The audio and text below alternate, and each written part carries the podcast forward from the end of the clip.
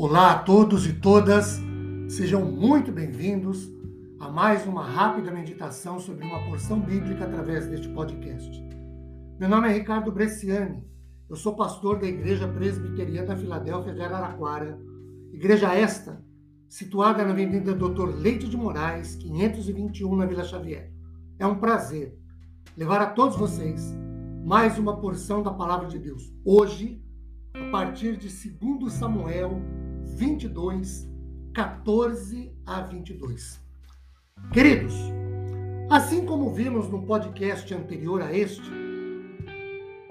o trecho de 2 Samuel 22 é uma parte do Salmo 18, Salmo de Davi, rei de Israel, escrito por ocasião do dia em que o Senhor o livrou de todos os seus inimigos e de Saul, rei de Israel. Então, que então, não por acaso, era sogro de Davi. O trecho em específico de hoje, capítulo 22 de 2 Samuel, do 14 ao 22, tanto lá como cá, então, tanto lá no Salmo 18 como cá, trata da forma como Deus se relaciona.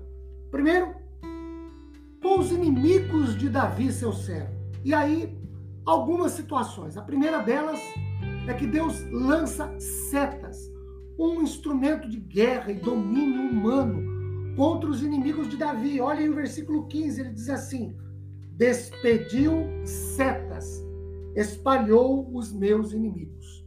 Essa é a segunda coisa. Deus espalha, esparrama os inimigos do rei Davi, de acordo com o verso de número 15. Não só os põe em fuga, em retirada, mas não os deixa se juntarem, não os deixa reunirem forças contra o rei Davi, contra o seu servo. Um terceiro momento, Deus lança raios contra os inimigos de Davi. Ainda no versículo 15, ele diz assim: E raios, então lançou, espalhou é, lançou raios e os desbaratou. Raio, queridos, é um elemento de domínio divino, uma intervenção sobrenatural de Deus em favor do seu servo.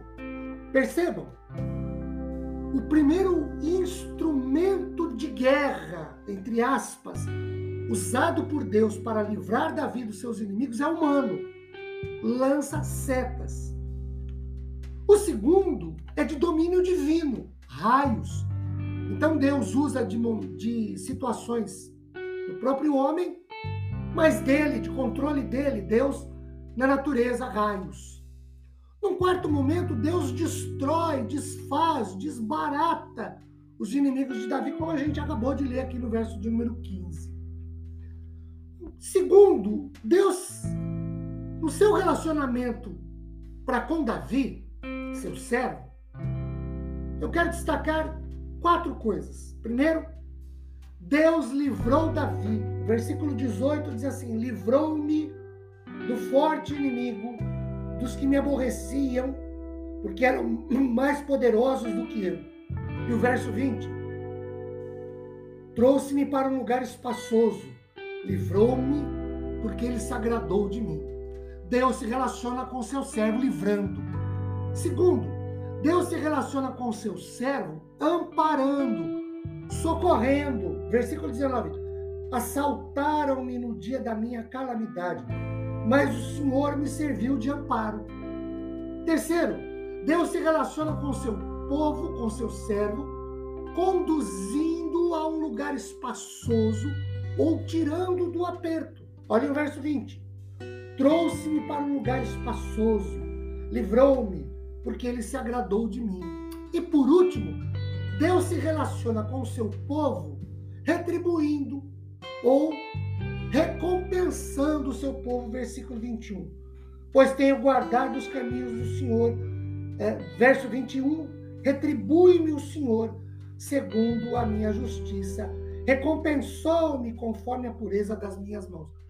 É verdade que esse texto Davi fala de comportamentos dele, mas quem dá a bênção é Deus. graça de Deus revelada na vida de Davi. Meus queridos e amados, que Deus nos dê abundantemente de sua graça, nos console, nos conforte, nos dê paz e acrescente-nos fé após ouvirmos esta reflexão de Sua palavra. Amém.